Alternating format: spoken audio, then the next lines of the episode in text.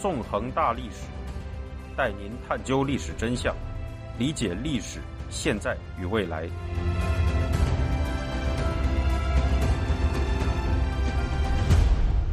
大家好，欢迎大家收听《纵横大历史》，我是主持人孙成。今天我们将继续进行韩战系列节目。在之前的三讲中，我们回顾了韩战的起源、北韩军在战争初期的南侵与围绕釜山防御圈的战斗情况。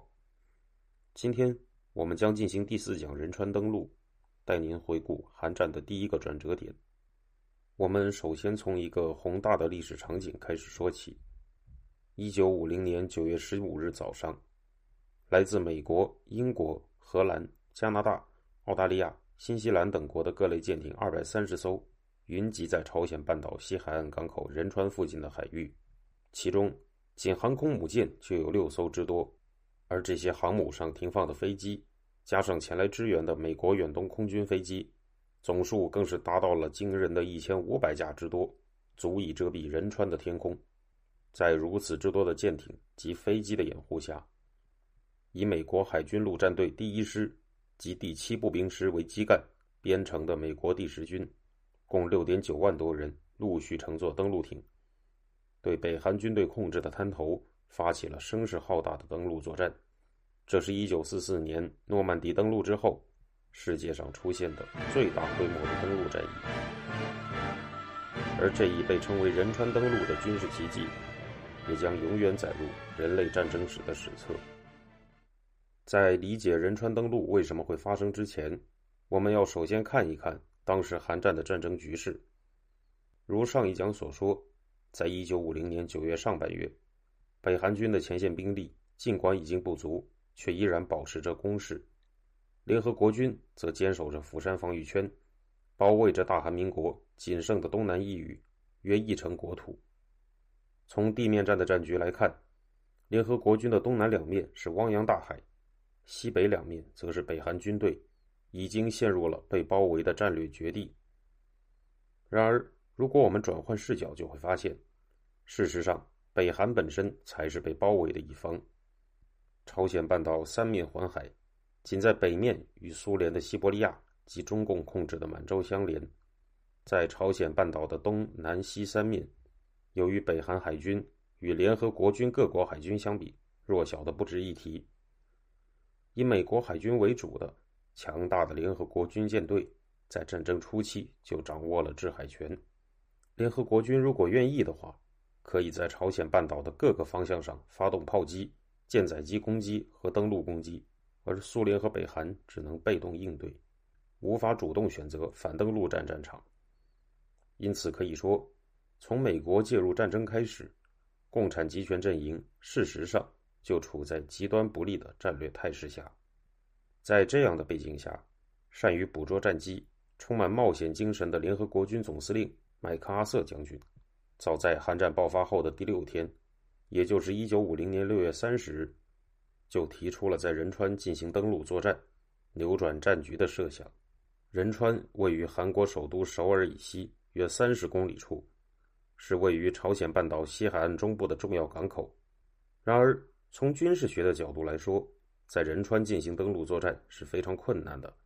仁川港水域低潮时水深只有十二至十四英尺，但是普通登陆艇及坦克登陆艇靠近海岸，则分别需要至少二十三英尺和二十九英尺的潮高。幸运的是，仁川港拥有全世界第二大的潮差。涨潮时，潮高可以达到三十一至三十三英尺。不幸的是，这样的有利条件一个月中只有一次，持续时间仅为三四天。而就算在这三四天中，潮高达到二十三英尺以上的时间，也不是连续的，而是每次间隔十二小时，一次持续三小时。因此，在仁川进行登陆作战的战机可谓是稍纵即逝。然而，大胆的麦克阿瑟却在韩战刚刚爆发时就下定了在仁川进行登陆战的决心。在美国军队的历史上，麦克阿瑟以果决大胆的作战风格著称。一九零三年，麦克阿瑟在西点军校毕业时，曾经以九十八点一四分的总平均成绩，荣获该校一百年来最好的成绩。在二战时期，麦克阿瑟在太平洋战场曾十一次迂回到日军侧翼后方，进行果断的登陆战，每次都取得了胜利。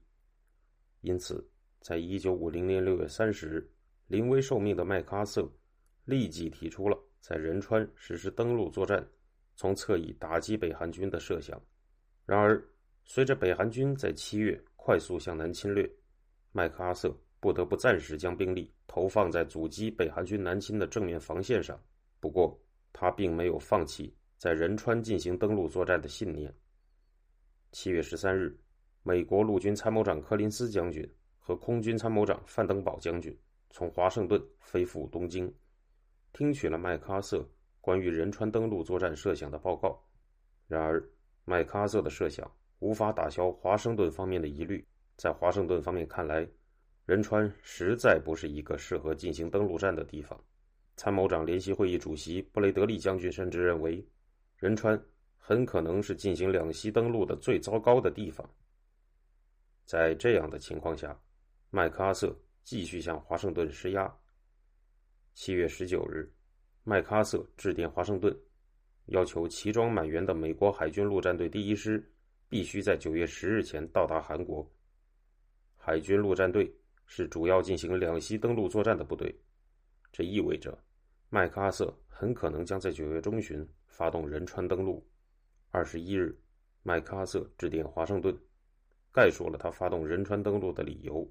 我坚信，在敌人后方尽早实施有力的行动，将会切断敌人的主要交通线，从而使我们得以对敌人发起决定性的毁灭性的打击。在这样的行动中。”任何物质上的延误都将使我们失去这一机会。另一选择是，在正面发起进攻，其必然结果是缓慢地把敌人驱逐到三八线以北，进程缓慢，代价惨重。听众朋友，您现在收听的是自由亚洲电台纵横大历史栏目，我是主持人孙成。值得注意的是，此时美军刚刚在大田惨败。联合国军能否守住韩国，已经成为一个未知数。然而，此时麦克阿瑟却在向华盛顿极力主张进行仁川登陆，这样华盛顿方面就陷入了尴尬的境地。事实上，尽管麦克阿瑟仅是驻日盟军总司令和联合国军总司令，但他拥有五星上将的军衔，而这一军衔甚至比参谋长联席会议主席四星上将布雷德利还要高。另一方面，麦克阿瑟直到这时为止，仍然没有透露仁川登陆的详细作战计划。华盛顿方面甚至无法与他进行有效讨论，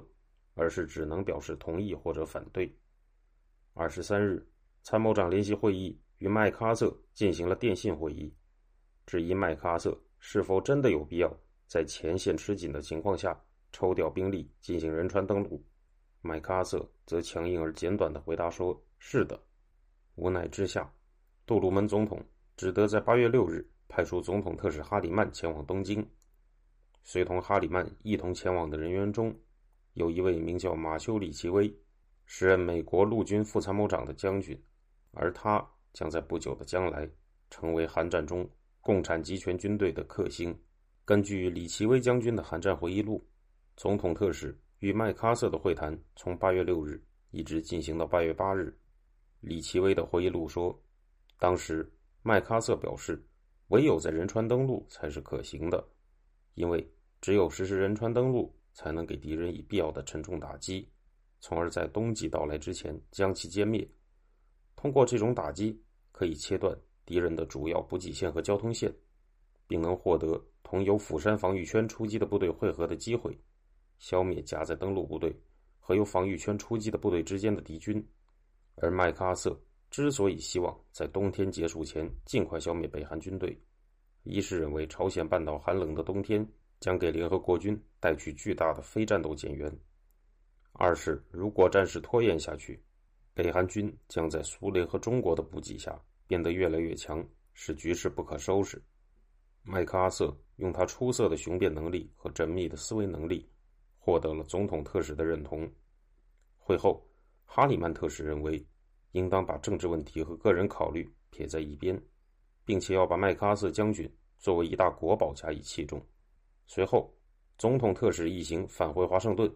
开始为麦克阿瑟的仁川登陆计划进行说服工作。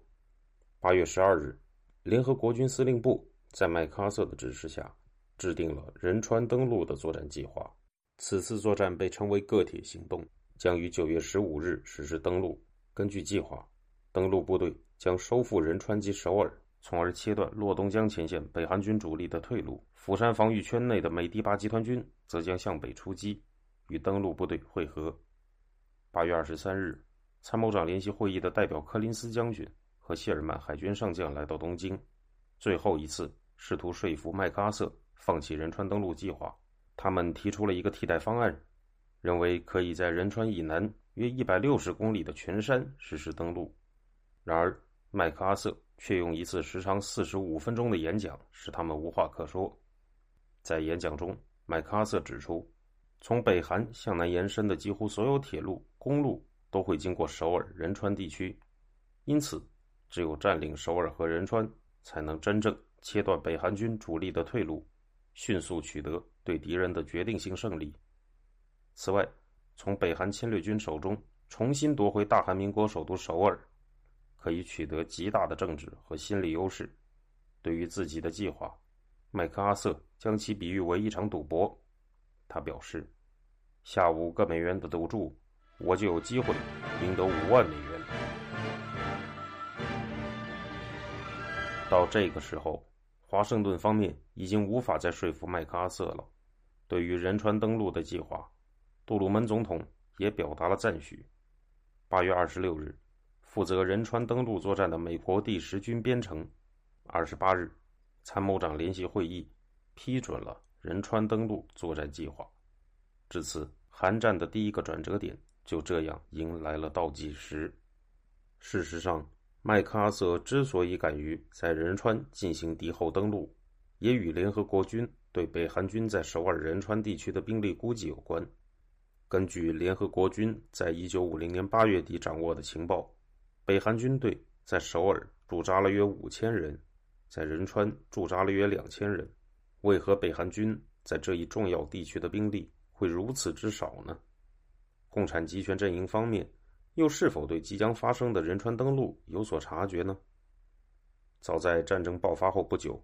中共就曾通过苏联对北韩进行过警告。一九五零年七月。苏联驻华大使罗申向莫斯科报告称，周恩来向他转达了毛泽东对北韩的建议，表示美国军队可能在仁川登陆，要在仁川后方建立一条坚强的防线。当战局在洛东江边陷入僵局后，北韩方面也组建了西海岸防御司令部，计划在每个较大的港口各配备一个步兵团、一个炮兵团、一个坦克团，并对仁川、首尔地区进行重点设防。然而，由于北韩军主力正集结在洛东江前线，金日成无法分出足够的兵力进行后方防御。这些后方防御部队战斗力低下，大都是没有受过训练的新兵组织的部队。因此，尽管共产集权阵营事实上已对联合国军的仁川登陆有所预判，却仍然无力进行防备。一九五零年九月十三日，麦克阿瑟在日本佐世保港。登上了他的旗舰巡洋舰“麦金莱山号”，驶向仁川海域。他的豪赌开始了。九月十五日早上六时二十七分，在经过联合国军舰队和飞机的多日轰炸及炮击后，第一批登陆艇搭载着美国海军陆战队员驶向滩头。登陆战进行得相当顺利。到第二天，陆战队已经攻下了仁川市区。而在两天的战斗中，陆战队的伤亡仅仅是二十四人战死，一人失踪，一百九十五人负伤。至此，仁川登陆已经成功，北韩军即将迎来一场极其惨烈的大溃败，大韩民国则即将重获自由。